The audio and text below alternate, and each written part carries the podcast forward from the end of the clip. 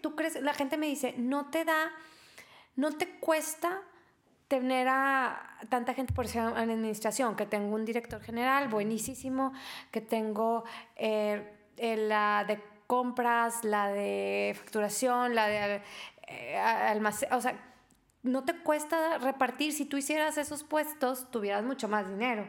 Claro que no, porque así es como puedo crecer. Si yo no tuviera eso, yo no puedo crecer. Yo estuviera chiquita. Yo no tuviera mañana abriendo mi sexta sucursal y en un mes mi séptima. En quién se abre el 2 de mayo. Como dicen, solo llegas más rápido, en conjunto llegas más lejos. Pero, pero es la diferencia entre te quedas chiquito, también ahora hace rato, o te quedas grande. Es tienes que ahora sí, repartir el pastel. Sí, tienes que quitarle el listón y repartir el pastel. quitarle el listón y repartir las rebanadas de pastel, porque realmente las voy a disfrutar. Yo antes, cuando no tenía toda esta gente trabajando, mi vida sufría. Yo no podía estar en la tarde con mis hijos. Mi vida familiar, mi vida personal era muy pobre. Entonces, no, wow, eso, eso jamás, de verdad jamás lo escatimen. De verdad es lo que acabas de decir. Llegas más lejos.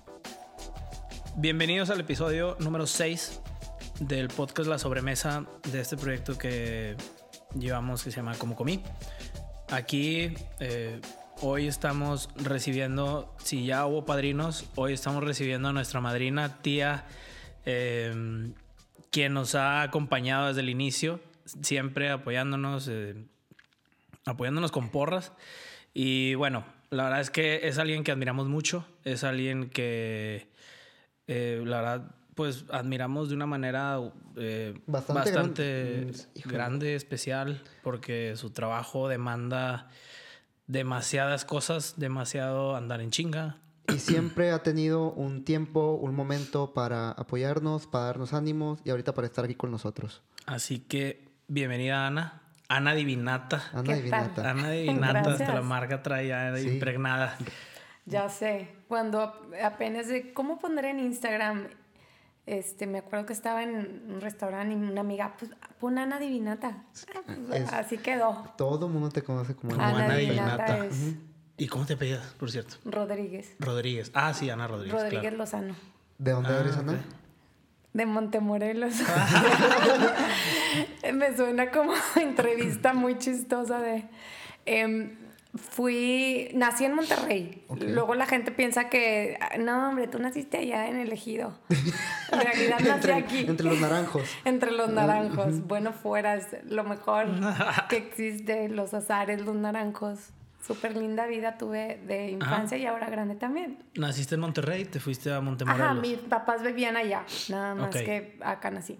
Ok, ah, bueno. O sea, si ves mi acta de nacimiento dice, que aquí, pero yo creo que al otro día estaba en Montemorelos hasta los 16 que me vine a Monterrey. 16. ¿Te viniste a estudiar? A estudiar. ¿Qué estudiaste? Estudié artes. Estudié artes en, en, artes visuales. Es, de la, es una facultad de la uni. Iba a entrar a mercadotecnia en el TEC y estaba, entro, no, sí, me inscribí, ya estaba todo matriculada, todo. Y en ese entonces, no sé, ahora era súper difícil entrar a artes visuales. Y hice fui a hacer como un curso y el examen y nada que voy pasando entre, si eran 2000, entre, entramos 150, entonces me di de baja ya y me quedé en artes visuales. Está bien, la vida más loca que hay. Tenemos puro merca frustrado aquí en los podcasts. ¿eh? Todos quieren estudiar merca, pero nadie estudia merca, nada más yo. Ajá. Sí, yo Creo que hubiera estado padre. Sí. ¿No has tomado ningún curso de merca ni nada? No, pero creo que hubiera estado, si mi carrera hubiera tenido algo administrativo, mi vida hubiera sido más fácil. O sea, un poquito de, de sí, de lógica, matemática, de eso. O sea, yo creo que ahora ya han avanzado mucho las carreras.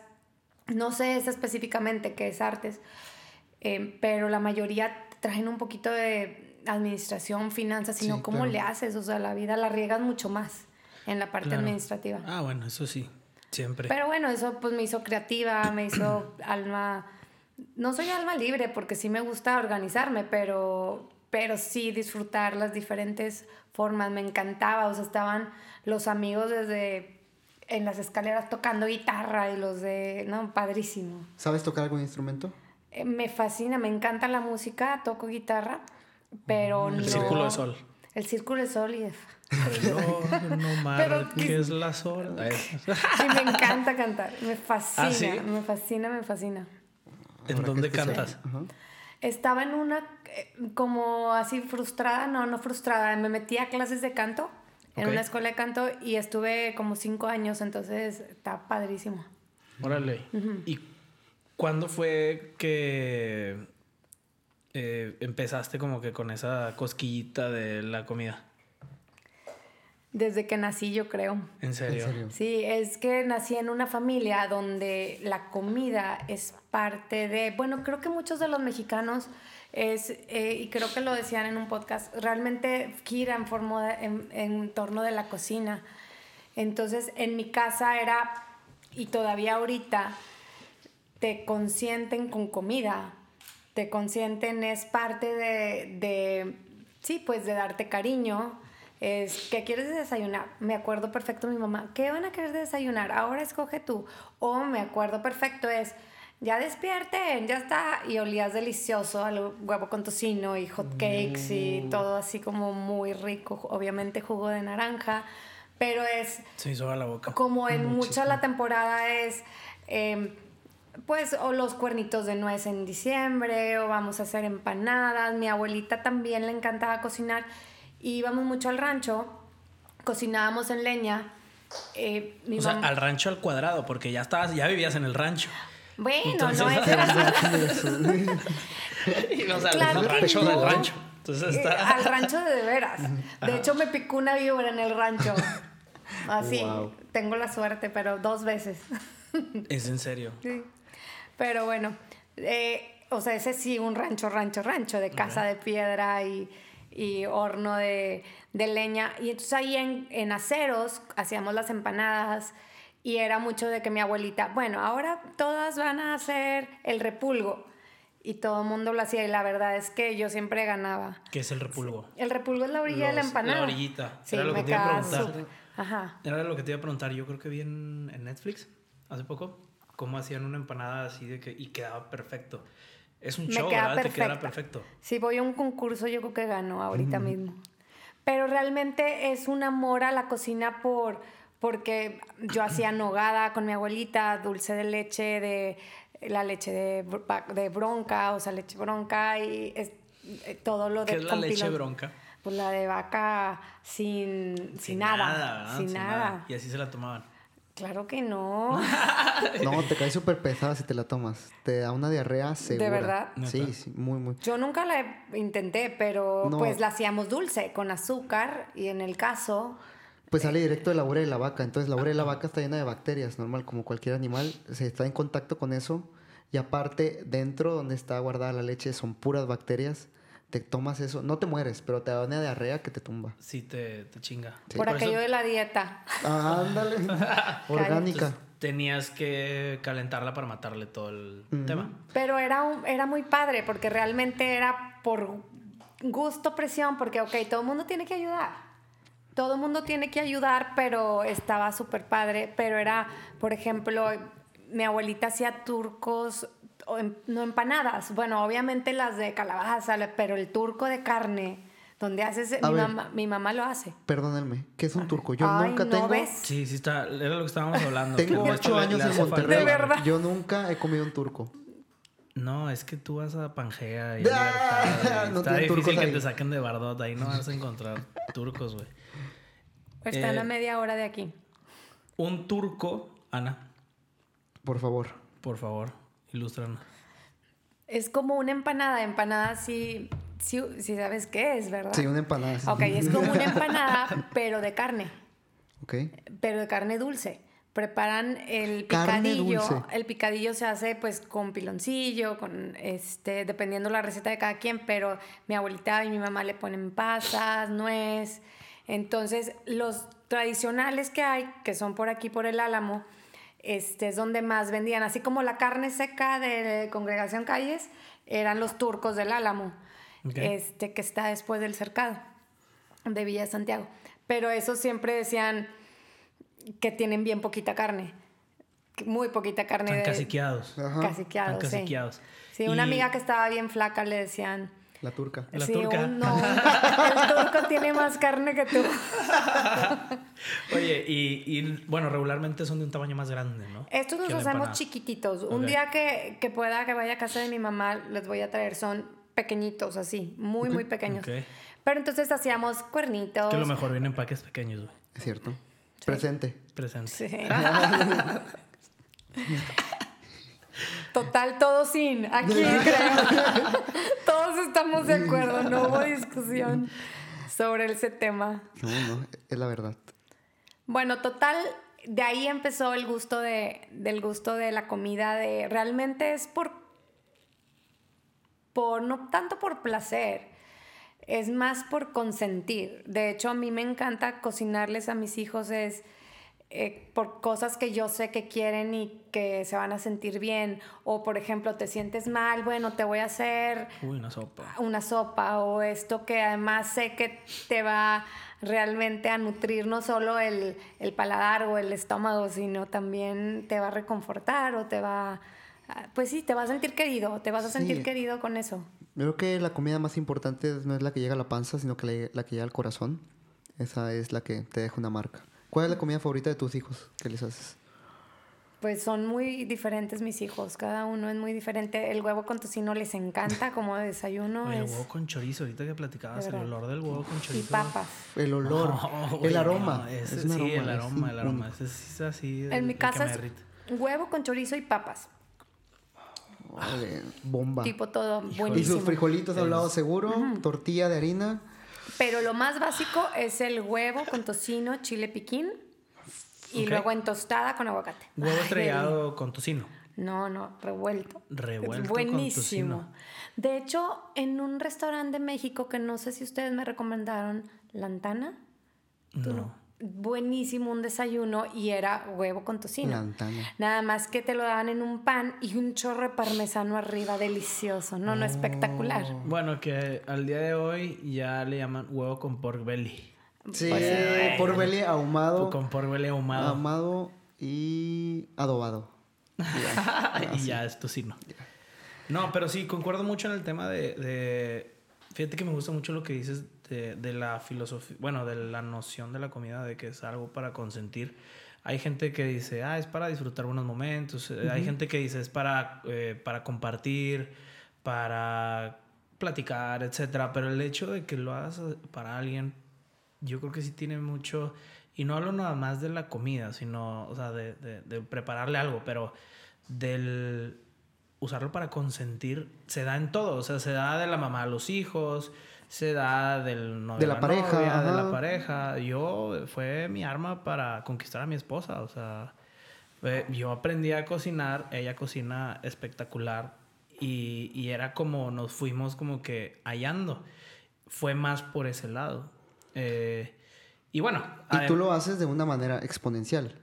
Sí, Tú haces, tú tienes la divinata. Realmente ese es el fin de la es- divinata. O sea, ese es el llegar fin, con el sí. pie, llegar con la galletita de que, oye, ten. Si ves el- los valores o la misión o la promesa básica, es eso, o sea, es que alguien se lleve un pastel o un postre para cualquier circunstancia, tipo, si vas a, si tienes un duelo, dar consuelo, si tienes una fiesta, dar alegría, si tienes nada más que conquistar a alguien, te va a ayudar, pero es realmente qué apoyo te voy a dar.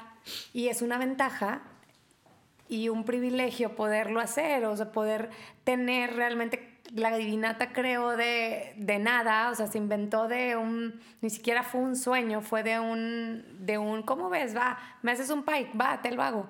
A ver, ¿cómo? ¿Cómo? Vamos a indagar más en eso. Llegas a Monterrey y ¿cómo se crea Eh, una divinata? Llego a Monterrey, estudio este, artes por cuatro años, pero en ese entonces mi mamá, no me acuerdo cuánto dinero me daba, no sé, pones que te dan 200 pesos para la semana. Este, y pues no me alcanzaba. No me alcanzaba, entonces... Entre la fiesta, Bob, claro que no, no, yo nunca he sido fiestera, la verdad. ¿Qué te digo? Cero, cero mi tipo. Digo, me gusta el baile, me gusta la música, pero la Tom- fiesta, tomadera de ponte mal, jamás, pero jamás. Si no lo hice a los 15, menos a los Ahorita. 18, menos ahorita, pero Menos ahorita, en menos los 28. ahorita. Sí, no, ajá. Ajá, exacta. Total, eh, fui a. Yo vivía por Vista Hermosa, mis abuelitos tenían una casa por Oh, ahí, ellos son de Terán. Me encanta Vista. Este, en la primer calle que es Vancouver, que es la del restaurante Regio. Entonces, pues se me ocurrió ir al restaurante Regio a venderle un pastel. Entonces, Hacías pasteles tú para... a ver, na- nada más le vendí a ellos. Para, ¿Por qué? Porque me quería poner frenos y mi mamá dijo, qué pena, no te voy a dar dinero. O sea, no te podemos dar dinero. Entonces, Unos frenos crearon Ajá. la divinata. unos frenos, sí. Sí, de hecho, el doctor Alfonso Montalvo se llama y él súper lindo porque a veces no completaba la mensualidad y me compraba, bueno, tráeme un pastel alemán. Y le, traía- le pagaba casi que con pasteles. Wow. Me da- sí, se me- wow. me- de verdad le tengo muchísimo agradecimiento. Total, el, ahí vendía al alemán, que lo hacía en mi casa En el desde- regio. En el ¿Sigues regio. vendiendo al regio? No, de hecho le dejé de vender, nada más le vendí como por cuatro años. Le vendía el pastel alemán y el pan de lote como para eventos. Este, después ya pasó el tiempo, pues me casé, dejé de trabajar de eso, trabajé de diseño gráfico. eh, y, Eso lo aprendiste en artes. ajá, sí. Ok. Y después de un tiempo nació un hijo, nació otro hijo. Cuando estaba embarazada del tercer hijo, fui a un restaurante que se, llama, que se llamaba Riviera. No sé si se acuerdan. Claro, de, el que ¿sí estaba en la alcanzaron o no? terraza. ¿Eso no, alcanzaron yo ya, ya no estaba. En la creo. plaza donde está el Nicori, ¿no? En el segundo piso. Arriba. sí, sí, sí, sí. Sí. Sí, claro. Ahora, Oriental. en todo ese tiempo, en ese inter donde eh, te embarazaste, tuviste hijos, ¿seguiste haciendo pasteles? ¿Seguiste Pues no. haciendo repostería? Nada.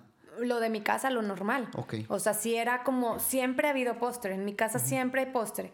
O sea, mis hijos desde chiquitos han comido postre de desayuno, comida y cena. ¿Por qué? Porque a mí me encanta. Entonces, ¿qué hago? ¿Qué hago y qué hacía en ese entonces? O sea, no era porque ninguno de mis hijos está gordo. O sea, son un- Sí, es lo que quería decir aquí. Si pudieran ustedes ver aquí a Ana, es todo lo contrario a alguien que come postres todo el tiempo. todo el tiempo. Ese es mi... A eso me dedico. Como tú. No, También. no, no. Yo soy pura farsa. Pero No, por- Puro chocho. Yo también les digo que es de mentira. Oye, pero en la mañana, por ejemplo, mis hijos desde chiquitos desayunaban, pues les dabas un huevito, fruta, poquita, un huevito y luego pues un waffle. Pero el waffle, pues no se iban a comer un waffle gigante porque ya comieron fruta, proteína. Yo siempre desde que tienen que comer la fruta, o sea, proteína, y, y luego pueden comerse el postre. Entonces, realmente es parte importante. Yo de, de repente sí iba a una comida, yo decía, a una cena, y para mí, yo sí veo el postre. O sea, que, oye, hay que, ¿qué habrá de postre? Y eso le calculo para ver qué tanto voy a comer, pues para que me quepa el postre, porque para mí sí es muy importante el postre. Terminar con algo dulcito, sí, pero pues sí, como que siempre primero me fijaba de, a ver qué hay. ¿Qué va a haber de postre? Sí, para- siempre yo creo que un dicho que tengo siempre es un buen postre termina bien una comida, un mal postre te la arruina toda. Sí.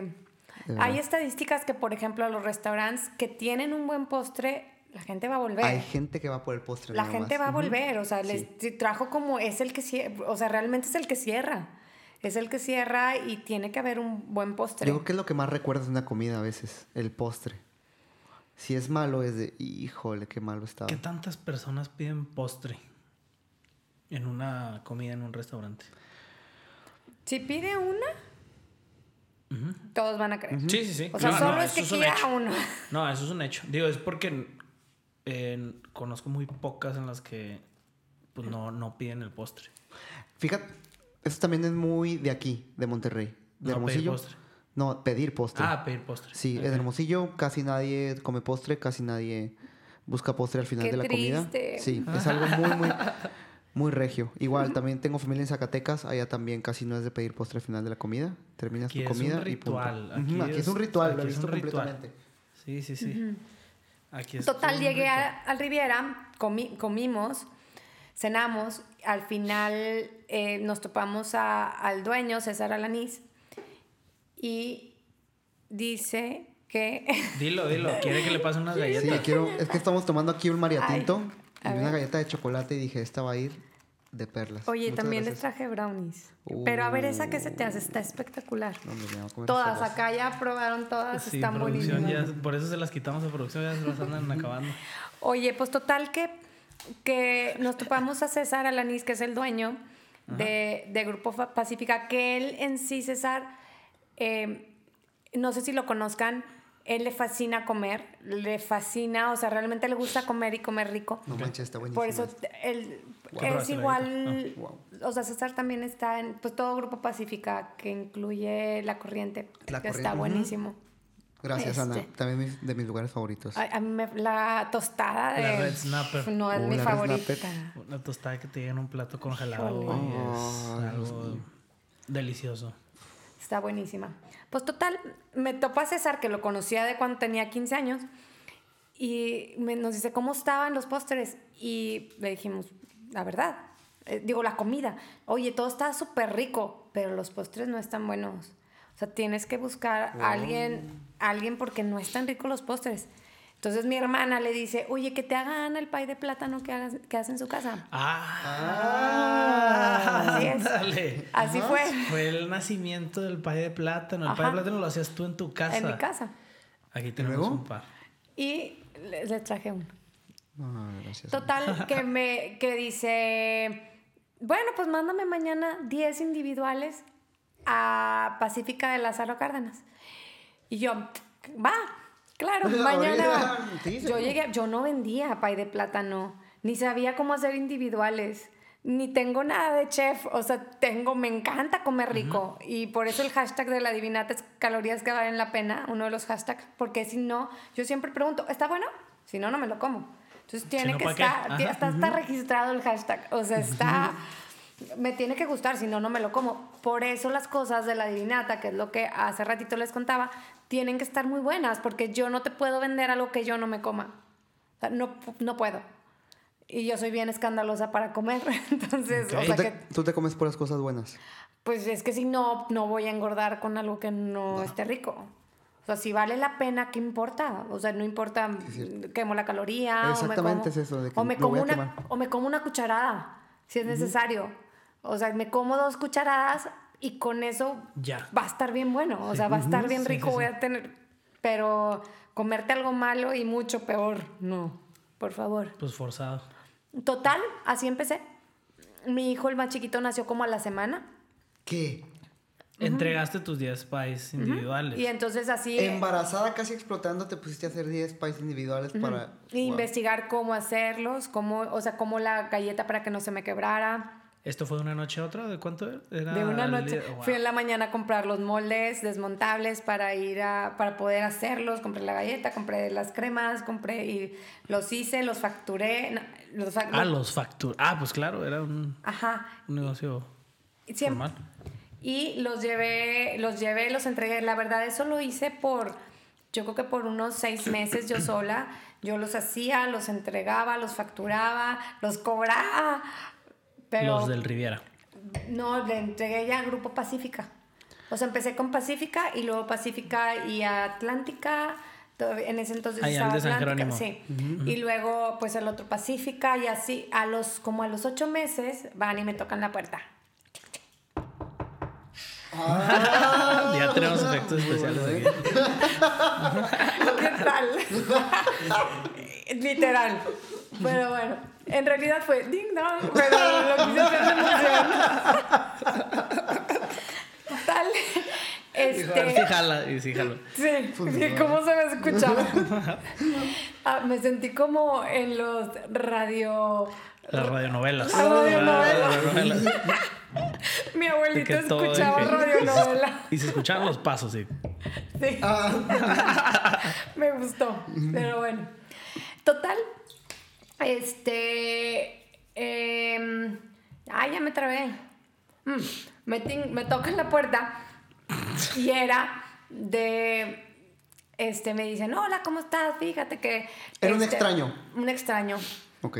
Me dieron tu dato porque... ¿En tu casa? Me, me dijeron, sí, en mi casa. Porque me dijeron que tú vendes pasteles súper ricos y que el esposo de una amiga que estaba en la natación con mis hijos. Wow. Total, ese es el segundo restaurante que empecé a vender, que es Pacífica. Digo, Pacífica no, Peace and Love.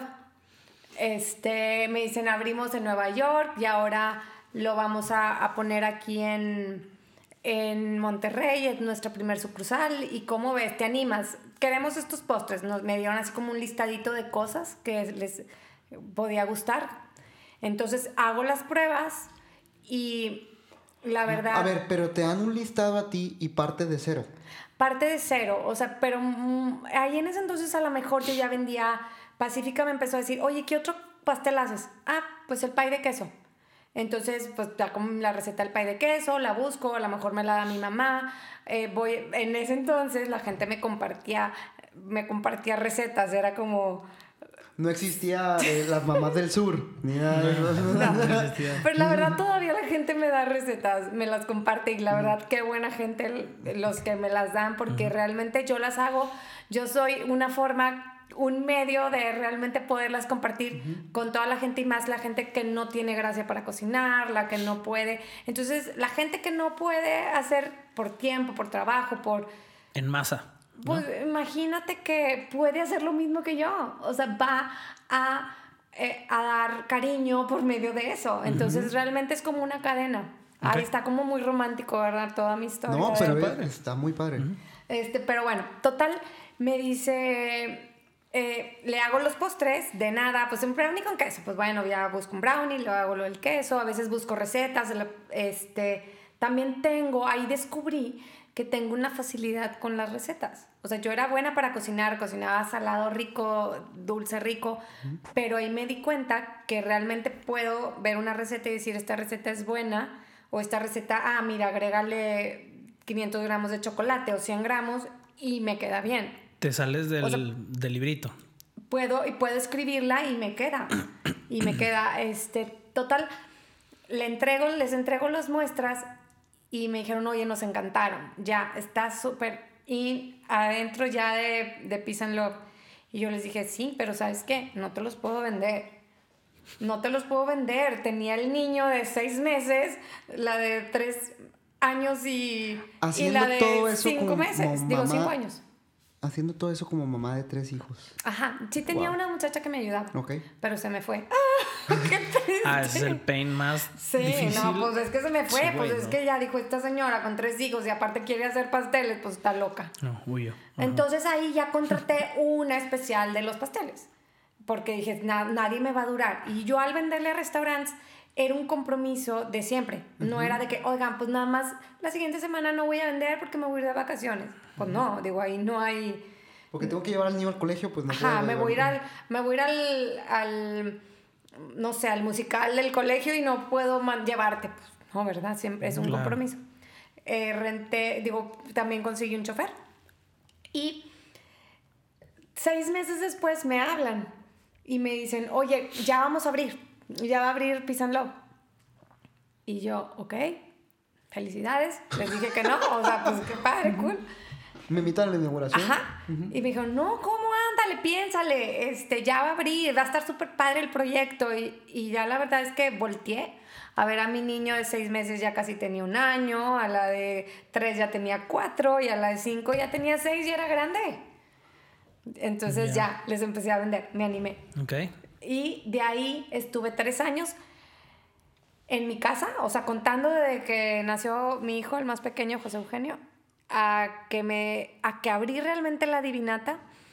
eh, pasaron tres años y de esos tres años, eh, pues me decidí salir de mi casa porque seguían al chofer. La gente seguía al chofer de los restaurantes que entregaba, lo seguían y llegaban a mi casa y es que, es que queremos un pay de plátano grande. Y yo, espérame. No hay pay de plátanos grandes, aquí solo hay individuales porque solo le vendía a restaurantes. Aquí no existen. Entonces le alcancé a hacer a unas tr- cuatro gentes diferentes, cuatro personas diferentes, pastel de plátano, principalmente pay de plátano, este, porque todavía no existía el pastel de pistache. Ahí no, no, eso existió hasta que abrí la divinata de Vasconcelos. Ahorita llegamos a Siento eso. como que en un de que Todavía no existía el pastel. Ajá, sí, sí. es que es como un punto y es de así aparte, como que, ¿no? ajá, y es un antes y un después. es un- Es que la gente ve el pastel de pistache, aunque el más vendido realmente es el pay de plátano. Pues sí, obviamente. Pero No, la, claro. la gente ve el- el pastel de pistache y es la divinata, o sea, piensan en automático en la divinata. Este, total, busco un local lo más barato de mi casa, lo más barato cerca de mi casa.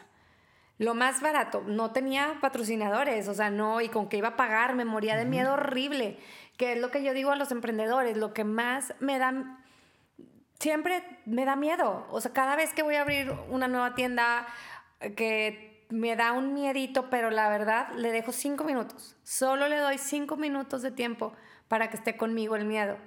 Ok. Oye, ¿qué va a pasar si no vendo, si no viene la gente? Si entonces voy a quebrar y qué va a pasar y qué pasa si así, tipo puras cosas malas, ¿verdad? Le das cinco minutos a todo lo más malvado y malo que exista. Y después de ahí dices, a ver, como decía mi abuelo, el, el miedo te amarra el pie a la pata de la mesa. No te deja volar. Te quedas ahí, no avanzas. Entonces le doy vuelta. Le doy vuelta y vámonos el miedo. Ya no hay miedo. A, Eh, a todo esto, perdóname, la señora que te ayudaba en los pasteles en tu casa y el chofer era con el dinero que tú ganabas de los pasteles. sí. O sea, ahí ya te empezaste a dividir y empezaste a... Ok. pero no pagaba la luz, por ejemplo, ni el agua. No, pero sí, ok. sí, O sea, sí, tenían, todo el mundo tenía seguro, todo el mundo estaba... Ah, ¿en Bien, serio? ujú. Ok. Ajá, desde un principio todo el Desde mundo... inicio todo lo hacías como que sí. Sí, pues ellos además tenían que tener como una ventaja de trabajar y además no me quería meter en broncas nunca. Claro. O sea, es- Ujú. Claro. Total, eh, ¿qué pasa? Que encuentro este local en Vasconcelos, la plaza a lo mejor primera, dicen que es la primer plaza de... Sí, es, de- un, es pero es- una plaza emblemática de todo Vasconcelos. Pues creo, conozco al, este, al, al hijo del que la construyó y dice que es la primer plaza que hubo en, en la colonia del Valle. Se Y- ve. Sí. Se Se, ve. le nota. Se le Se ve que no le han cambiado nada. Se entonces. Pues total, renté ese local que había sido de pollos, había sido creo que rosticería, panadería. Llegué, no sabes, o sea, es... Pasaste, lo viste, se renta. La verdad, una amiga me dijo, oye, este, este local lo están rentando desde hace un mes o dos meses, ya estar bien barato porque no lo rento. Y además está bien feo ahí. Yo lo que quería es un lugar para hacer los postres de los restaurantes. Yo operar. no pensé en un punto de venta. Este, pero dije, pues mejor ahí porque ahí no voy a tener bronca porque al al fin es un lugar comercial. Entonces no voy a tener bronca de que te pusiste en una casa y luego qué pasa si no, no es local comercial y luego vienen y me cierran todo el changarro. Total, ahí lo puse y en- dije, pues ya le voy a aprovechar y le voy a poner un nombre. Entonces aquí saqué mis habilidades artísticas y de diseño gráfico y me puse a buscar nombres. Busqué nombres en español, en inglés. O sea, es una forma de cuando estás empezando un logotipo, es pues obviamente primero el nombre. ¿Cómo pero, se dice azúcar en latín? Ajá, exactamente. Sacas Que diccionario italiano, sacas- ah, francés, náhuatl, de todos los, eh, así, tipo cuál. Total, dije, pues así, tipo en la computadora, ya sabes, pues qué nombre le pondré. Así, Matarile Lerón, qué nombre le ponemos. Y, y dije, bueno, a ver, algo que suene bonito. Total, di, oigan, ya me di cuenta que digo mucho total. ¿Me pueden No. editar los totales? Te encargo que me editen los totales. No, no, no, va a ser un juego de shots. Va a ser un juego de, un- de shot. Cada que llega Total, total, es un shot. pum, gente miedo. Como que un shot. Oye, ¡Pling! ya sé, qué bueno que me di cuenta. En el pasado, en el de Choy, tú estabas wow. Sí, es Así, que estaba de que. No manches. Wow. No, es que su historia es de que. No, wow, literal. Esa también fue de wow. Oye, este, pues resulta que pongo ahí, ah, sale el nombre, la divinata quiere decir diosa en italiano. Pero en realidad me gustaba que decía divinata como divino, como rico, no Ana. sé. Puede ser, no era, pero el la ni siquiera en italiano se, se conjuga así, pero pues me- ah, ya, X. ¿Tenía que querer decir algo? No. En los logotipos no tiene que. Ah, no, eh, sí. no hay mínimo. Pero es demasiado pegadizo el nombre. De verdad. Total, demasiado. fui y ya ni modo, échenme el shot. ¿Dónde está el chat? Ya, aquí, salud. Salud. A ver, otra vez. Uh. Ya esto me gustó de la radionovela. Ahorita voy a decir total, total, total, total. No, cállate, termino bailando, salgo bailando de aquí. Me fui a Limpi, Ajá. eh, agarré mi carro, me fui a Limpi, llegué a Sintermex y dije, quiero registrar ese nombre, ¿dónde es? Ah, pues pásale por acá. Ok. Eh, y me dijeron, está disponible. Casi nunca te dicen así. Está disponible, está... Y yo, ah, va, pues lo registré. Después me, fui, me regresé a mi casa, empecé a hacer el logotipo. El logotipo este, lo hice en la clase de natación de mis ¿Es hijos. muy diferente al de ahora o es el mismo? Es diferente. Ha, ha tenido como tres transformaciones. Este es el de. Es el de ahora. Bueno, pero es que el de ahora tiene dos versiones. Ese es ah, redondo y trae también el normal, eh, el horizontal normal. Ahorita se los enseño. Ok. Por ejemplo, este era el anterior. Ah, Era- Claro, Sí, ese sí, es sí. que yo tengo en la mente. Ajá, es el Ajá. que siempre he visto. Es un poquito más como soñador el alita. La gente me dice, es que tiene alitas. Es un el-". ángel. Ajá, puede ser. Pues ya no es igual. Es un poquito... Pero antes era más rústico todavía. Eh, pero ahí, eh, oigan, ¿cómo ven? ¿Le pongo rayas o no le pongo rayas? Y así, tipo las de la natación. Sí, ponle rayas, no le ponle rayas. Y al otro día iba con el, el con rayas. Oigan, ¿lo pondré rosa o lo pondré azul? No, no, porque se parecen a estas pastelerías. Entonces, Ok. ok, pues verde. A mí me encanta el verde. Lo voy a poner verde. Y ya, y la gente me votaba verde con café. Y ya, realmente así empezó. Así empezó, así quedó la divinata. Este, fue, em, mucha gente tiene historias. Yo quería hacer como, el como un resumen de, no resumen, sino entrevistas con personas, porque ahora tuve una publicidad que era como familia divinata. Grabamos un poquito de la historia de la divinata en- porque hicimos un, un rebranding para decir cómo y agradecer cómo realmente en el transcurso de los 12 años, desde que empecé a vender en mi casa, o sea, yo me topo a alguien y es muy común toparme todos los días a alguien y eso me fascina. Que, oye, Ana, ¿te acuerdas cuando me vendías un pastel?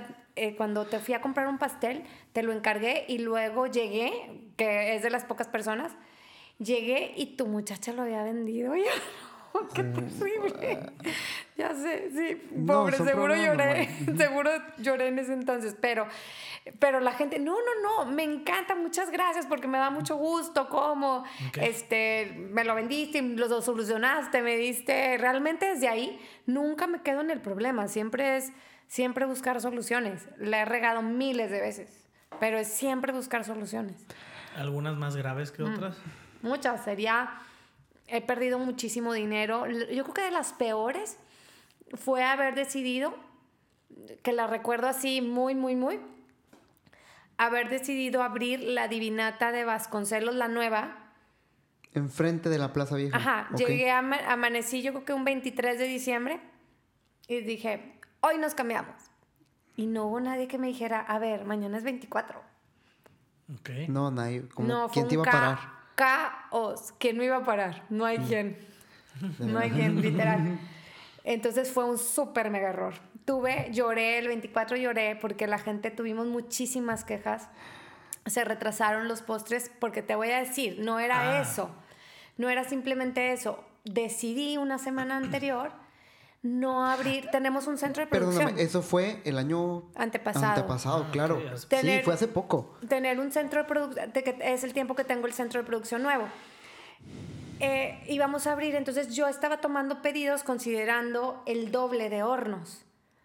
Pasan 15 días antes de Navidad o una semana antes, donde ya están todos los pedidos casi hechos.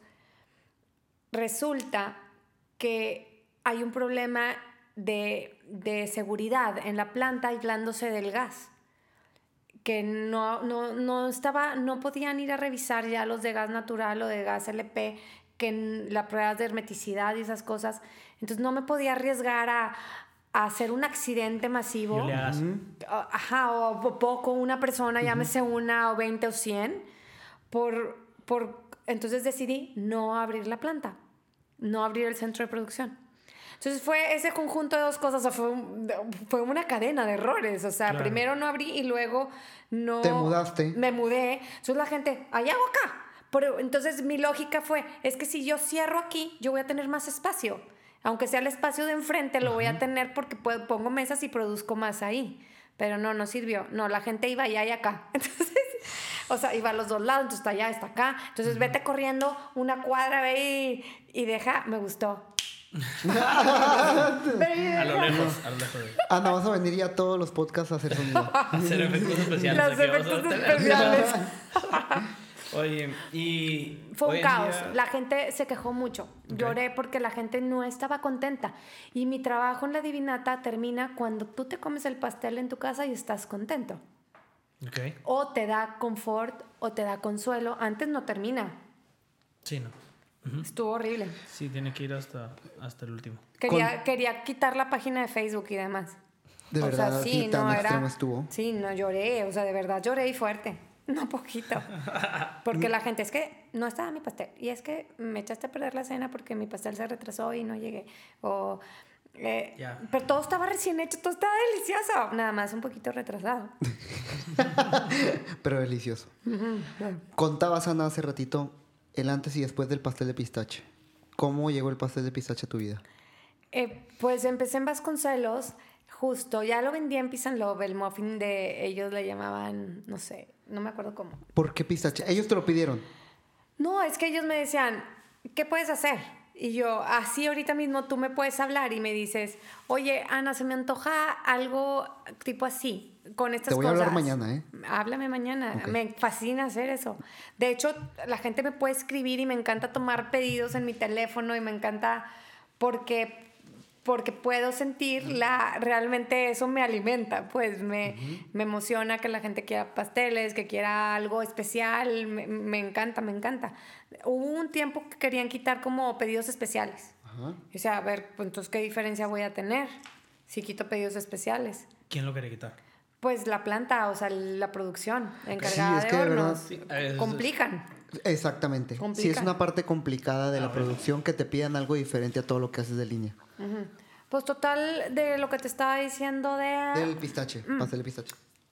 Empiezo, dije, ¿qué voy a hacer? Abro la tienda de Vasconcelos, digo, ¿y ahora qué voy a vender? Puse una mesa de acero de las de Costco, una mesita de la de 1.20, eh, y ahí empecé con una cajita así de, ahí empecé a vender un refri de los más chiquitos, yo creo, de, de los de dos puertas. Y mm, una amiga de la natación también de mis hijos me dijo, ponle la- las rayas atrás, ponle estos nichos, y así fue. Así fue, este, tenía la receta del pastel de pistache que me la habían, me la habían dado.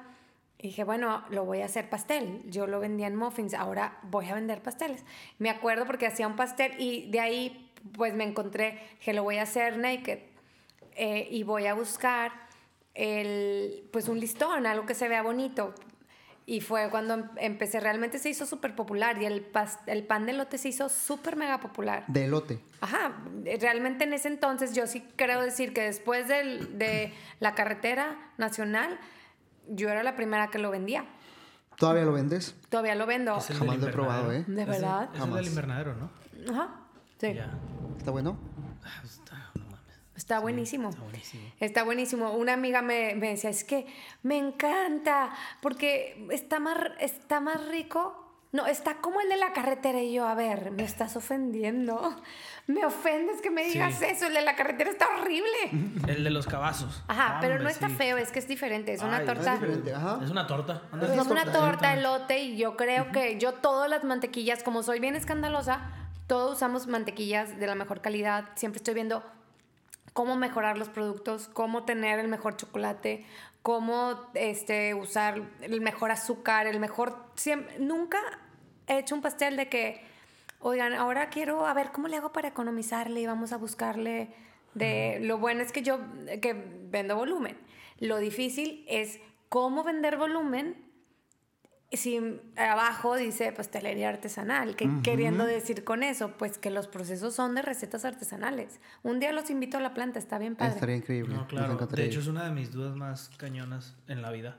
¿Cómo? ¿Qué? Eh, es muy diferente vender al Riviera, vender a. eh, digo, vender al, al Grupo Pacífica, vender a Peace and Love, armar 50, 20, 30 a lo que hoy en día vendes. O sea, ¿cuáles, eh, ¿cuáles son los pasos porque a la gente regularmente le da miedo el, el volumen, ¿no? O sea, ¿cuáles son los pasos? ¿Cuáles fueron a ti los como que los, los las etapas en las que tuviste que hacer algo para ir creciendo? O sea, ¿cómo fue que Yo creo que la primera es haber tenido y que fue una... Tengo mu- muy buena suerte, realmente tengo muy buena estrella en los negocios, pero es porque todo lo hago con mucha pasión y con mucho cariño y muchas ganas de, yo no me fijo si voy a ganar dinero, yo es si te va a gustar, o sea, a mí me importa, eso es lo que me motiva. Eh, ¿Qué pasa? que tuve muy buena suerte, que tuve muy buenos clientes primeros, porque, por ejemplo, escuché el de Chuy, que él en uno de sus negocios había tenido clientes que no le pagaban y eso, híjole. Ah, aquí mi compadre. Ajá, en el podcast, hizo- ¿ves? Que Ajá. sí los escucho. Oye, Ah, Ana, mira. de verdad, muchas gracias por escucharnos. Eh, ¿eh? están bien padres, todo Muchas, el mundo los debe gracias. escuchar, están realmente muy motivadores y están... Sí, sí está. Sí, o sea, aprendes. Realmente yo los traigo porque aprendes. Pongo a mis hijos que escuchen de, ya, o sea, es- todos son exitosos los que han venido. Entonces, Incluyéndote. ay, para mí es un privilegio porque yo realmente me siento muy del montón. O sea, de No, la- para nada, ¿eh? No, para nada. Para ¿A, cuánt- nada. ¿A cuántos restaurantes les venden los postres hoy en día? ahorita como yo creo que 70 restaurantes. 70. Y es un, y es un, En Monterrey. es un cómo hacer. Claro, me he apoyado de gente también muy buena. ¿Cómo hago?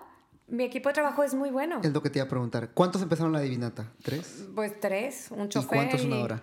Ahorita son también como 70 Wow. con las sucursales, con los empleados de las sucursales. En planta yo creo que 40. ¿Cuántas sucursales?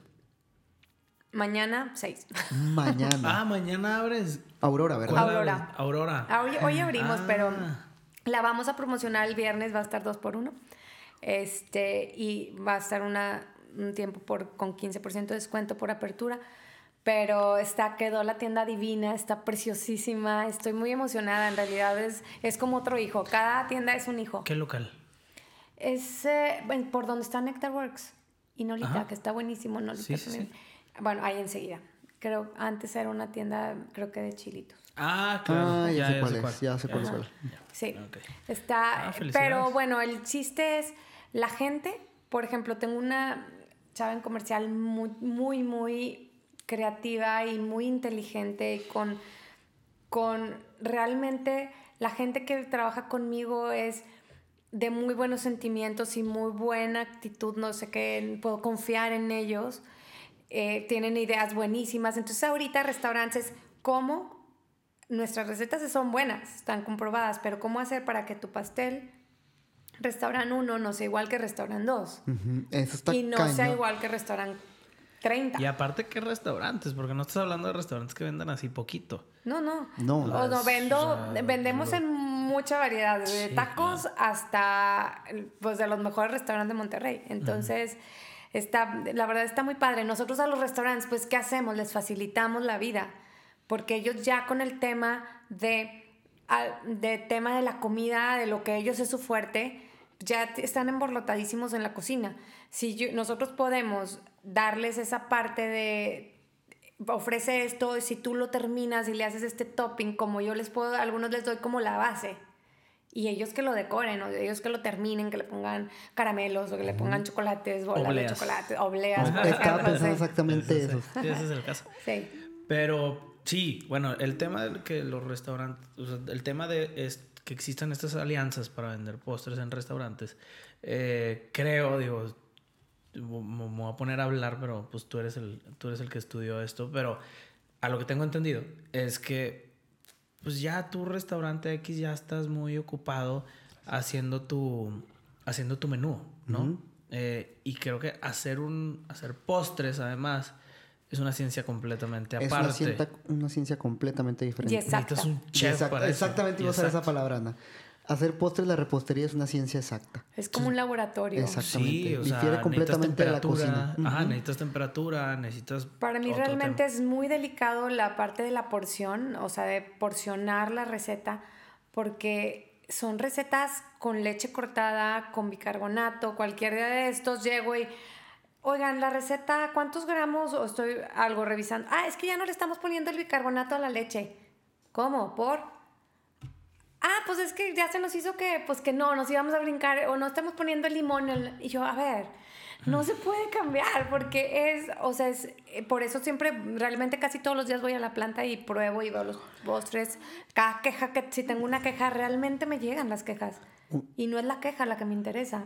Siempre es la solución. O Claro. sea, ¿por qué es esa queja? Vámonos atrás. O sea, algo, el pan está seco por, porque todo puede pasar. Una vez citando a, tuve clase, una clase con Irving Quiroz, nos dijo, eh, el orden de los factores no altera el producto, en la repostería es todo lo contrario. Depende mucho de qué pongas con qué, depende mucho de qué combines con qué, a qué hora lo pongas, antes, después, eso varía demasiado. ¿Cuánto tiempo lo batas? Exactamente. es, por ejemplo, si el bicarbonato va en la leche y lo pones con mucho tiempo de anticipación, ya se te pasa porque es como si fuera este royal o si fuera algo que hace que el pastel se esponje. Entonces, y realmente para mí me cuesta porque yo no estudié eso, Y realmente así- me ajá, cuesta. Y eso- no estudiaste eso Ajá. aparte. Lo aprendiste empíricamente Ajá, dentro de... ey, ahora sí que empíricamente. Wow, ¿Ya ves para qué estudiabas eso? ya hace cuatro años. Claro que no tienes tus ventajas. Yo lo siento con mucho más ventajas a los que estudiaron. Ah, pero- no, claro, no, sí, es un Es decir. la diferente. verdad es que. no, sí. diferente. Es diferente, Mira, tienes que, completamente en diferente. todo tienes que combinar actitud. Ujú. eh, Yo creo que la combinar- actitud es el 100. Sí. O sea, es, yo les digo diario a, a mis hijos es, si quieres ser diferente, tienes que hacer algo diferente. O sea, puedes estar como en el común, pero tienes que realmente marcar algo, hacerte diferente en, en atreverte a decirle al maestro de, híjole, la regué, en atreverte a, voy a vender, a quitarte los miedos, a, voy a echarme, pues realmente echarte para adelante. O sea, echarte para adelante y a mí ahorita muchos de los problemas, por ejemplo, en la divinata es de que es que llega y hace recetas diferentes diario. Me fascina estar inventando recetas. Ya sé, ya sé por qué se quejan de eso. No, está muy bien. Creo que sacarte del, de la zona de confort es muy, muy importante para todos y lo estás demostrando en una receta, estar creando cada rato. En este mundo que cambia rápidamente, la innovación es algo que se busca en todo. Está, la verdad es que tengo como un privilegio de haber encontrado un trabajo que, que me llenara tanto, que me tuviera como una chispa, que me gusta levantarme, que me gusta llegar. Sí, mira, ve, si voy, dime qué tan privilegiada no soy. Si voy a las tiendas, me encanta porque saludo a la gente, los puedo atender, puedo ver qué les gusta, le puedo dar degustación y decir, "Mm, está bien rico, mm, está, qué bárbara, me recuerda. Me encanta que piensen, ay, me recuerda como el que sea mi mamá o el que sea mi abuelita, eso me fascina. claro. Ajá, pero y si voy en la planta me fascina porque me fascina convivir con la gente, realmente cada gente, no hay un puesto más importante que otro, todos son súper importantes. El que lava los platos tiene tanta importancia como el de almacén o como el encargado de horneado, como cualquiera. Pero me encanta platicar con ellas, estar haciendo, de ellas aprendo también. ¿Has viajado, Ana, He viajado de, por ejemplo, en el mundo? sí, Es que todo lo que cuentas es algo de primer mundo, de verdad. Es como funcionan las, las empresas en el primer mundo. Nadie tiene un rango. existen los rangos, pero no existe la diferencia de trato en cualquier rango. Un jefe va a hacer fila en donde hace un obrero. Una persona que esté hasta abajo va a hacer fila donde está lo mismo. Y es lo que nos diferencia principalmente a México de un país tercermundista de un primermundista. Y tú lo haces de una manera bastante, bastante buena. A mí me gusta, por ejemplo, pero es algo que yo no sé si lo traigo de, de mi rancho, ahora sí. O sea, realmente yo eh, de repente. ¿Cuál rancho? iba- ¿El primero o el segundo? El que del- ibas de- los domingos. Del, del normal, de Ah, del- Montemorelos. ok, ya. O sea, que por ejemplo, yo voy y yo voy saludando a la gente. Yo saludo a la gente en la calle, yo saludo, digo adiós, porque no sé, yo digo que yo estaba impuesta a ir por la calle y ir adiós, adiós, adiós. Así es. Eso, o sea, es, vivándose en la carretera nacional y le dices adiós hasta el que va del A otro todos, lado, al que viene. claro, y claro, y claro. te ven, es lo peor Sí. del caso. y si no, ajá. Entonces, este, yo saludo realmente a los de las casetas, a los de, realmente es un buen trato y eh, lo que, lo que a mí me gusta hacer, la forma de, de manejarme, de verdad todos los días lo intento hacer y lo lucho por hacerlo, es manejar una cultura de, de, mm, se me fue el nombre, es como, como educación positiva. O sea, es, eh, por ejemplo, oigan, señora, me hablan, este, tuvimos este error, este, no, la logística no, ok, ¿qué solución hay? ¿Qué solución? No ser yo la que plantee las soluciones, sino que la gente sea eh, realmente, si tu cargo es logística, tú dame qué solución tú crees que debe de ser. Yo te puedo dar ideas, Pero, pero, la solución. La experta eres tú. Pero, Bueno, o pero Para eso estás en ese cargo, Jera, está haciendo eso. Realmente los expertos son ellos. No, por eso. O sea, la Ah, experta eres tú, exactamente. la O sea, persona a la vienen, que... el- ah. vienen y me dicen, oye, el betún le ponemos, este, le vamos a bajar, porque ahorita, por ejemplo, hice, este mes va a estar uno de Ciniminis, que está buenísimo. Realmente es De el cereal. Ciniminis. Es el cereal favorito de mis hijos. Entonces dije, por el mes del Día del Niño va a haber de Ciniminis y de Lucky Charms. No les traje, debí de haber traído. Está espectacular, de Ah. veras, pruébenlo. Ya no tenemos sea, cara de niño nosotros. No, porque no les traje. Sí, No, no te totalmente, totalmente. Gracias. Era no, pero neto sí. Sí, yo sí me veo más acabado, güey. Es que soy más viejo, como que. Ajá. Total, este es. Este sería, le- ay, le digo, ¿cuánta canela? Yo, a ver, yo ya lo había visto realmente con la de Betunes, la encargada de Betunes. Yo, díganle. Tienes una encargada una de betún. encargada de betunes. Es que ah, ese es el. eh, ajá. Que en el organigrama No, no, no, también está perfecto. un tema, Ajá. es lo que. Entonces, díganle a la encargada de Betunes que ella les diga cuánto es. O sea, y me- ella ya sabe. O sea, hay que confiarle. Entonces voy, oiga, Jovita, le encargo que usted sabe cómo se hacen las cosas, Jovita. Hágame una propuesta y me la, me la enseña, porque yo voy a estar acá haciendo el país de fresas con crema de. Tú vas y mayo. trabajas en la planta normal día con día. Día con día sí, pero hago diferentes cosas. No es como, como yo agarro un, a menos que se necesite. O sea, si realmente mi mano se necesita para hacer, embetonar, eh, colar, lavar platos, yo, yo la hago, lo hago. O sea, el 23, 22 de diciembre es una locura, es 24 horas sin parar. Sin parar, sí. O sea, es, ya este año lo voy a cambiar porque ya no, no puedo. Yo creo que ya sí soy más mayor. Ya no puedo. O sea, este último año, los errores que tuvimos fueron por cansancio del cuerpo. O sea, también tienes que dividir. O sea, está la familia, está el tiempo, está lo natural. O sea, es el, el, el dormir, comer. O sea, es los, Lo básico. Lo básico, la energía básica. Eso es la energía básica. La tienes siempre que Sí, cuidar. las reposterías están atascadas, te lo digo por experiencia. Están atascadas el 14 de febrero, el 10 de mayo, el Día de Muertos, los días de Navidad que son Navidad, Año Nuevo, están de Y muerto la trabajo. rosca de Reyes. La rosca de Reyes La me faltó. Reyes no, mi jefe se levanta a las 2 de la mañana esos días y no para. Sin parar, ¿no? sin Es- parar. Imagino que son igual Y no, y filas y filas. Sí, fila, no acaba. Es Nosotros un mundo ya no queremos, por ejemplo, este año decimos, bueno, ¿será que las, el próximo, que la solución es no tomar pedidos? ¿Cómo le haces para no, no regarla? No, no, no, No, es no, la no. solución.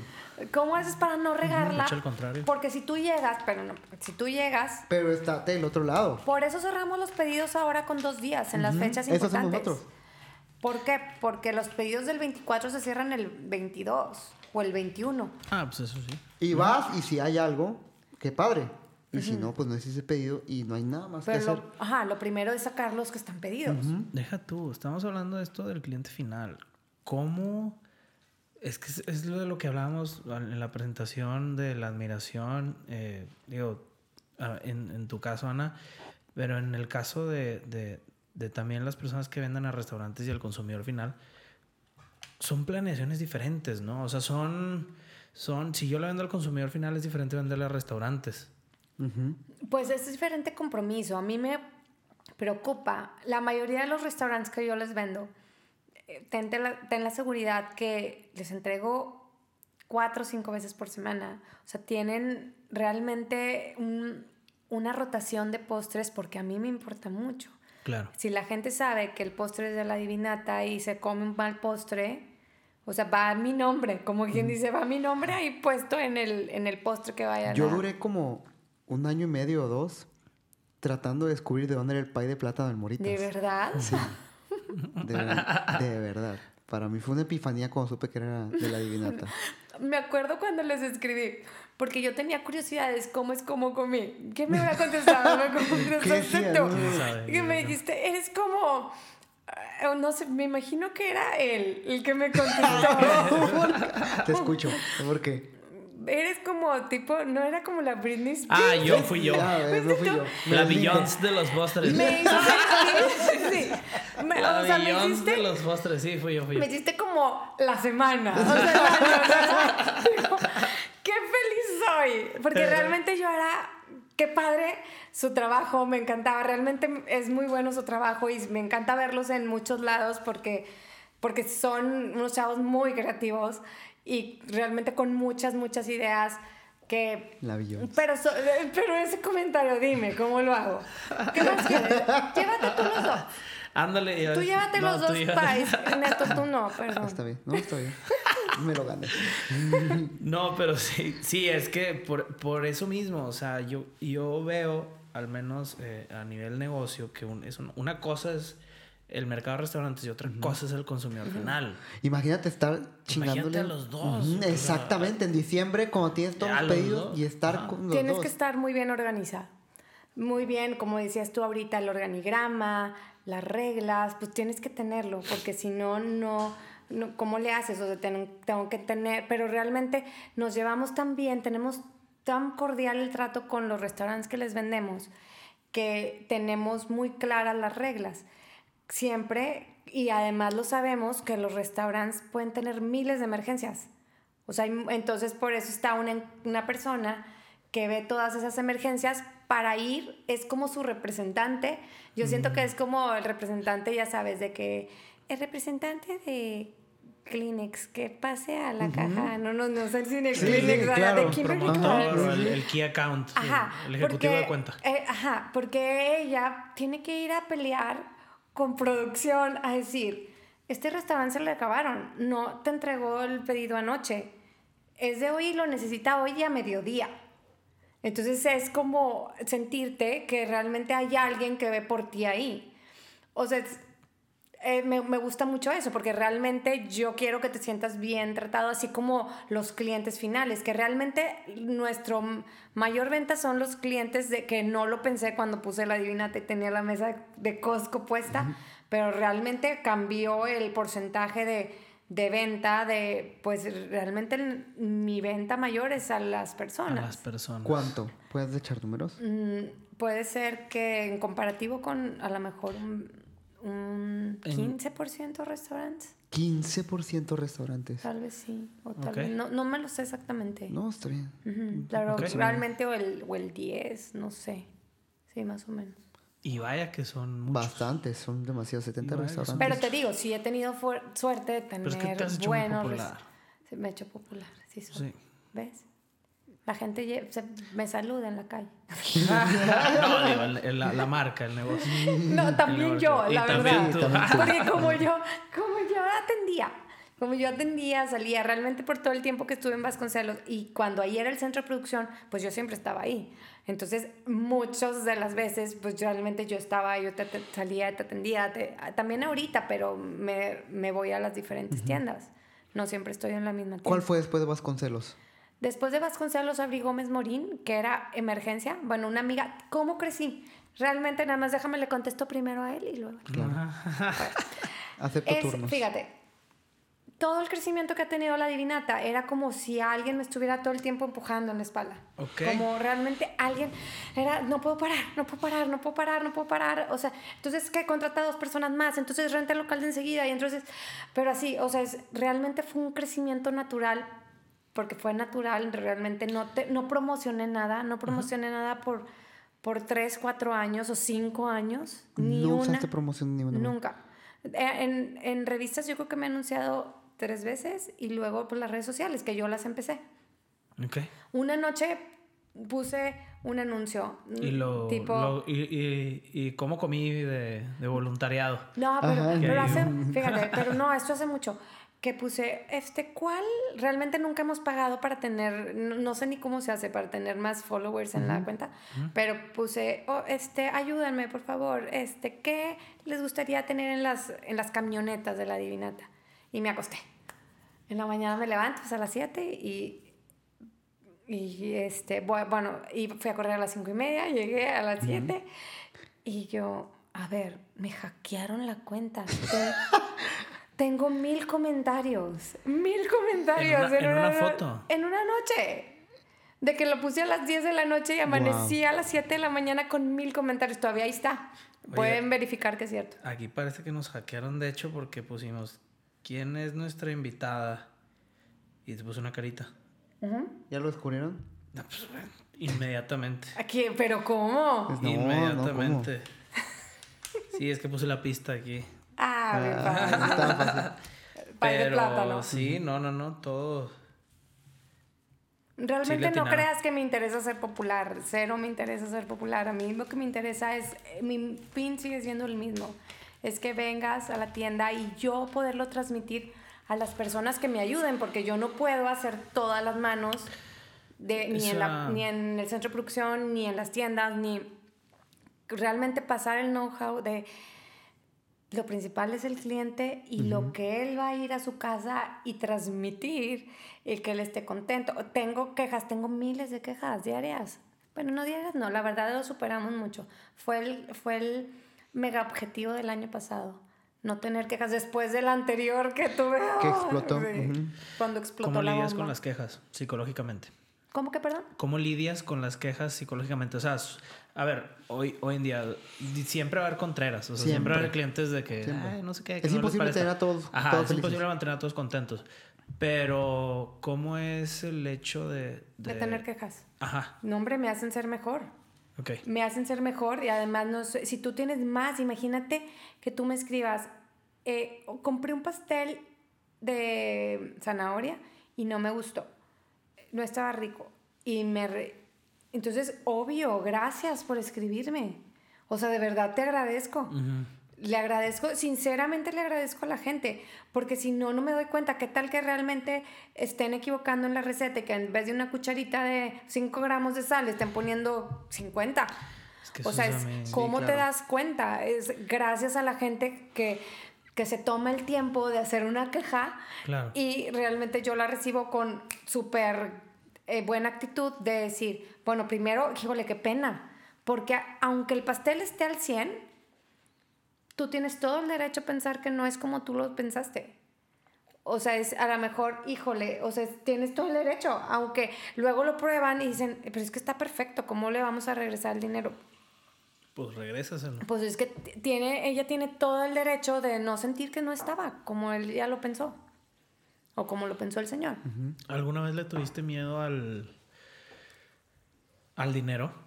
O sea, en el momento de decir, tengo que contratar más gente, tengo que rentar un local, tengo que comprar estas cosas, tengo Mucho. que... Decías como que, híjole, qué, qué codo, o no, No, sé. qué codo, O sea, O no, tal vez, No, ¿de no, dónde qué voy a sacar esto? Sí, o sea, Esa, o, bueno, deja tú dónde lo vas a sacar. O sea, prim- como el, que... primer local le daba mucho miedo y eso que pagaba 4.500 de renta. 4.500. Ya sé, estaba No existe eso bien, ya. no existe. Ningún Pero lado. decía, ¿cómo voy a aguantar 4.500? Era un, era un terror. Con eh, más la luz y el agua, y eh, sentía horrible. Realmente sí tenía miedo, pero pues todo sale. Mira, ¿qué es lo peor? Que tengas que cerrar. Lo peor es que tengas que cerrar. Con que la gente realmente, si la gente está contenta y está probando o se está comiendo, ¿cómo es? También nunca quito el dedo del renglón, porque hay muchísimas pastelerías. Bueno, que ese es uno de mis dichos, que no sé si alguna vez se los he dicho. Ay, ya dije mucho dicho el dicho. Ya no dijo total. Ya, eso ya ya, se acabó total, ¿eh? Ya Ya se superé. acabó el total. Superé el total. Eso de los, Shots, de no. los shots no me gustó. No. Oye, pero el, el, hay miles de pastelerías. De que, oye, no te da miedo que hay mucha competencia. No, es que hay miles de... Sí, hay miles. Hay 100, hay 200, mil pastelerías. Pero hay millones de personas. Lo interesante es que mañana regreses conmigo, que hoy vengas conmigo, mañana vayas a otro que tiene todo el derecho de ir y probar algo diferente y luego regreses, que de un día digas, híjole, quiero ir a la divinata de nuevo. Eso realmente es, no de que, ah, nada más divinata y nada más, y tipo nos cortamos la sangre y hacemos el... No, yo el ejemplo que le pongo a las personas que me preguntan, bueno, que me, que me dicen eso, de, no, es que esto ya lo hace tal, o esto ya lo hizo tal. El ejemplo más claro de- del tema de competencia es cuando vas a un Oxxo o a un Seven y te vas a comprar un agua purificada. Está todo un estante de agua purificada. O sea, creo que les he contado, creo que pueden llegar a ser como 10 o 12 marcas de agua purificada del mismo producto. Oye, ¿y por qué venderán tantas? Son muchas. Oye, y como quiera, créeme que a las 12, Se venden. a las 12 les va, o sea, desconozco, pero a las 12 por algo están ahí. Y Claro. por algo están, este, están, están vendiéndose. Entonces, el sol sale para todos. Yo creo que el tamaño del mercado siempre está subestimado por quienes eh, ponen un negocio eh, o se ponen muy férreos con el tema de, o se desaniman. O que le porque- vaya mal al otro. o es que le vaya mal al otro. Yo siento que eso es lo que le hace que le vaya mal a la gente. Tener como mala onda. Sí, esa negatividad. Ajá, tipo una negatividad es no. Yo me, mira, me, ponte aquí, sal a Vasconcelos. Y, o párate en una calle, en cualquier avenida, y ve la cantidad de carros que pasan. Eso, el día, por ejemplo, un día que me llega a dar miedo, me paraba y decía, a ver, de todos estos carros que acaban de pasar en un minuto, ¿llegan cuántos? Llega uno. Llegan, o sea, de los 100 en el Uno día pasaron minuto, entonces- 10 mil Ajá. carros y vienen 50 gente, no, pasan más, o sea, es una cantidad de carros. Entonces, realmente hay para todos, o sea, hay, Hay para pa' todos. todos. o sea, hay muchísima gente, muchísima gente y muchísima gente que hace en su casa y qué bueno, qué rico también. Pero no siempre vas a poder hacer en tu casa. Unas veces no vas a tener tiempo y qué padre que podamos ser una opción eh, saludable, porque a mí sí se me hace que soy saludable. ¿Por qué? Porque no usamos realmente, sí tengo de, de light, tengo de stevia, tengo que para mí es un azúcar que pues nada más lo deben de tomar los diabéticos.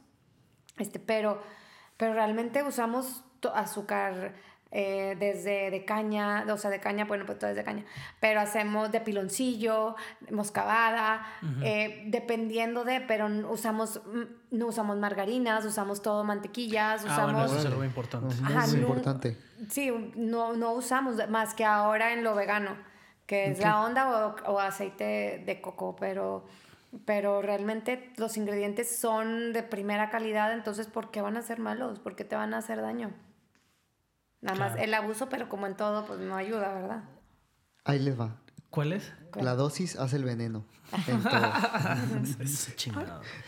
Eh, Que ya lo he dicho muchas veces. En todos los episodios sale Me esa lo voy a frase. Aplicaba. aplicado. En todos los episodios aplicado. Bravo, bravo. Oye, Ana, pues muy bien. La verdad es que te digo, se nos hace algo muy, muy, muy, muy, muy impresionante todo lo que has hecho, todo cómo has ido creciendo. Eh, algo, hay algo muy especial eh, en este episodio que, además de tu trayectoria, además de eh, la gente que has desarrollado, el equipo que tienes, las bocas que haces, bueno, las personas que haces, que haces feliz. ¿Qué consejo le dejas a las mujeres que quieren emprender, que les da miedo? Que a las mujeres, porque regularmente eh, hablamos mucho de, de- hab- hemos hablado con hombres, Claro. pero ¿qué es lo que, qué mensaje tú le dejas a una mujer? Pues que realmente en- que encuentren la llama que les mueve, que aunque realmente su necesidad sea económica, porque muchos de los casos son eh, mujeres que, que son el, el sustento principal de su casa, que no sea eso lo primero que te llame. Realmente, si tú lo haces con pasión, si lo haces eh, con alegría, lo demás va a venir por añadidura, o sea, las cosas van a venir y es, pues no tener miedo, o sea, atreverse, atreverse a decir voy, atrever a decir voy a tocar la puerta. Es el no, no sé quién me dijo, te decía eso, pero el no ya lo tienes. O sea, el no siempre ya lo tienes, entonces no pasa y realmente diario le digo a mi hijo, es ve con el maestro y, y no, es que me va a decir que no. Ve, inténtalo. O sea, es, es lo mismo consejo para las mujeres y para los hombres y para los jóvenes y para los... Es no te quedes con el que sí. Equivócate, para eso es la vida. O sea, para la vida es si te equivocas, aprendes. Si yo no hubiera tenido todas las equivocaciones, no aprendería. No hubiera aprendido. Y, y todavía espero que voy a seguirme equivocando mientras esté viva, porque Claro. eso es así la escuela. Así es esta escuela. Claro. No, sí, yo la verdad creo que. Bueno, yo le confío mucho y la verdad es que admiro demasiado a, a las mujeres, en lo personal a mi esposa. Eh, yo creo que hay mucho que aprenderles. Yo creo que hay mucha tenacidad detrás de cada mujer. Llámese terquedad. Ya, ah, no, tenacidad, vamos a llamarle tenacidad, eh, valor, valentía, eh, mucho proactividad, eh, que yo creo que, que es lo que hace que negocios como este prosperen. Sí, creo que yo en todo este tiempo que tengo como que en la gastronomía y en la cocina, eh, he encontrado que hay muchísimas más mujeres que tienen el valor que muchos hombres, y me incluyo, de verdad, me he encontrado muchísimas mujeres emprendedoras. Estoy demás, no sorprendido, pero estoy impactado porque son un ejemplo de ganas, de seguir y de ponerle pasión en algo. De verdad, ustedes le, le ponen una pasión que a veces los hombres no le ponemos desde el principio y que es parte del éxito que todas tienen en sus proyectos. Claro, es que eh, te voy a decir, seguramente porque los hombres se da que tengan más lo que te digo, que llevar el sustento principal de la casa. Entonces, más bien estás preocupado en si sale o no sale el dinero, si salen las cuentas o no salen las cuentas. Digo, claro, te tienes que bien administrar. Tal. Dije que yo hubiera querido llevar una parte administrativa, pero pero es eso, o sea, te tienes que, híjole, encontrar y eso, lo que hagas, en el ramo que hagas, es lo que te va a hacer ser exitoso y triunfar, Claro, pues sí, en efecto. en efecto. Aquí tenemos el triunfo presente. Sí. Muchísimas gracias, Ana, por Ya. Ana, acompañarnos. muchas el día gracias siempre Gracias. por confiar en nosotros, en cómo comí. Desde todo el tiempo nos has echado muchas, muchas porras. Me encanta y me encanta que les encante el pay- que les guste mucho el pay de plátano no solo el realmente. de plátano, de Pero bueno, es- Es- es ese en, mucho. en especial me gusta porque es... Es el mm, primero. No, y porque me encanta que le guste a la gente. O sea, es Ajá. realmente es como una, una algo así, un padre que, que siento, una emoción. Y más porque ustedes pues, son súper populares. No. No, sí, es- hay un antes y un después, obviamente, de las ventas de ese pie, ya que nosotros lo empezamos a, No a publicar. Ya, de que- yo, Yo, yo creo, que, la, yo creo, yo creo que, me la gente, mira, y el otro día no les conté, pero iba en el elevador de, de mi casa y entonces dijeron, este, vamos a probar, vamos a Mil Delis, porque tenemos que probar. Esto es en serio, no, así de ah? Te estoy Ok, diciendo en serio. ok. Ajá, ujú, continúa, continúa. Este, unos que iban como unos novios. Era uno de los retos challenge estos que hacen, pero no me acuerdo cuál era, pero la divinata había perdido. ¿Será- sería la la rosca? La rosca, a No, lo no, mejor. no sé si ¿O el era la muerto? rosca, no sé, pero no me acuerdo, eso sí ya no me acuerdo. Ya te diría mentiras, pero dijeron, es que lo vi en cómo comí y yo. Sí, vea, claro, me dio tanto gusto por ustedes, estuve como contenta. y Ah, luego muchas yo les dije, no, no es cierto, es que algo, contesté. ¿Y tú cómo sabes? Ah, pues es que yo soy la que acabo de perder. Ah, sí. Sí, yo soy la que acaban de perder, soy la de la divinata. La que acaban de eliminar. Pero bueno. Ay, ay, ay. ya. Pastel no, de pistache, última. Sí, Pastel. fue diferente. La gente lo vio. Es un pastel espectacular. Es de mantequilla. Ese es otro es un pan. O sea, que me dices, ¿qué hace diferente? Pero fue el color, el tono, el, eh, lo naked. cinto. el- sí, o sea, El- eso ajá. como. Trae cinto. Wow, o sea, la gente le fascinó. Sí, Y se- sigue le, qui- le quitas así el cinto bien sensualón. Sí, sí, pastel. es de que ya se puede cortar. Le Metan quitas- mano todos Deshaces el moño, si nada, jalas una, una Ajá. orilla y se cae. Oye, esto ya, se me da que ya es muy noche, vamos. Esto Ya está cortamos. muy. Sí, ahí le cortamos. Gracias, gracias. Ana, muchísimas gracias. Muchas gracias, Muchas Ana, gracias. Hasta ¿Sabes se puso ¿Cuánto el No, no, no. A mí Normal. no se le nota. Tómenle foto. Ah, sí, Ernesto no, no se le nota, se pone bravo. No, Ana, muchas gracias. De verdad. Un De placer nuevo, tenerte aquí con nosotros. Igualmente para mí. Muchas gracias. Sale. Ya está. Hasta luego. Nos vemos en el siguiente episodio. Oye, espérate, espérate, espérate. Eh, ya nos hemos despedido y todo, pero me quedo- nos queda una duda. ¿Te dedicas a la repostería? Sí. Tienes eh, una expertise en hacer pies, en hacer galletas, en hacer brownies, en hacer todo. ¿Cómo le haces para no engordar? Cuéntame. Cuenta. Desde, ¿Cómo, cómo lo justo? Me levanto muy temprano. Yo creo que es el metabolismo. Traigo mucha energía de cuerda todo el día. Eh, me gusta hacer ejercicio de hace mucho tiempo, como saludable. Ustedes también lo han dicho porque la gente les pregunta, me he fijado que Ajá. la gente les pregunta. Como muy saludable, eso no quita que mi trabajo es comer postres. Yo llego y pruebo todos los panes, todos los betunes, eh, pero es justo. Yo les digo, a la gente que me dice, es que van a la tienda, ¿por qué no engordas? ¿Tú por qué no estás gorda? Y yo, pues, porque yo solo como en la divinata. Ah, vayan a comer a otros lados y a ver cómo les va. Vayan a otros Ah, postres. ok, o sea, es. ya, ya. realmente yo- es lo que yo te decía, yo creo que es que realmente mis postres no son malvados para engordar. Bueno, Ok, si te comes un pastelote solo, pues sí. Ahí te va otra vez, la dosis hace el veneno. Ajá, todo. ves, era lo que él quería, volver a decir Ya, eso. ya. Sí, claro. Y el ejercicio machín. El ejercicio- ¿A qué hora empiezas el día del ejercicio? Mm, pues ahorita me estoy dando como un break. Ahorita estoy empezando como a las eh, 5.50. sí. Antes empezaba a 5.25. Órale. Eh, sí, corría en calzada súper padre ese horario. La verdad es que está padrísimo ese horario. Es que en Montemorelos a esa hora se levantan. Ahí entre las vacas. Va a ordeñar. Sí, Eh, sí, sí. Pero no, eh, aquí, pues, ¿por qué? Porque yo, yo no quiero llegar a la divinata de invitada. O sea, yo quiero llegar a las 8 a más tardar. Quieres a- barrer. Antes llevo a mis niños a sus escuelas y quiero a las 2 comer con ellos. Entonces, yo también tengo que organizarme porque es mi tiempo de trabajo es la mañana. En la tarde voy a alguna de mis tiendas o así, pero realmente mi tiempo fuerte de trabajo es en la mañana.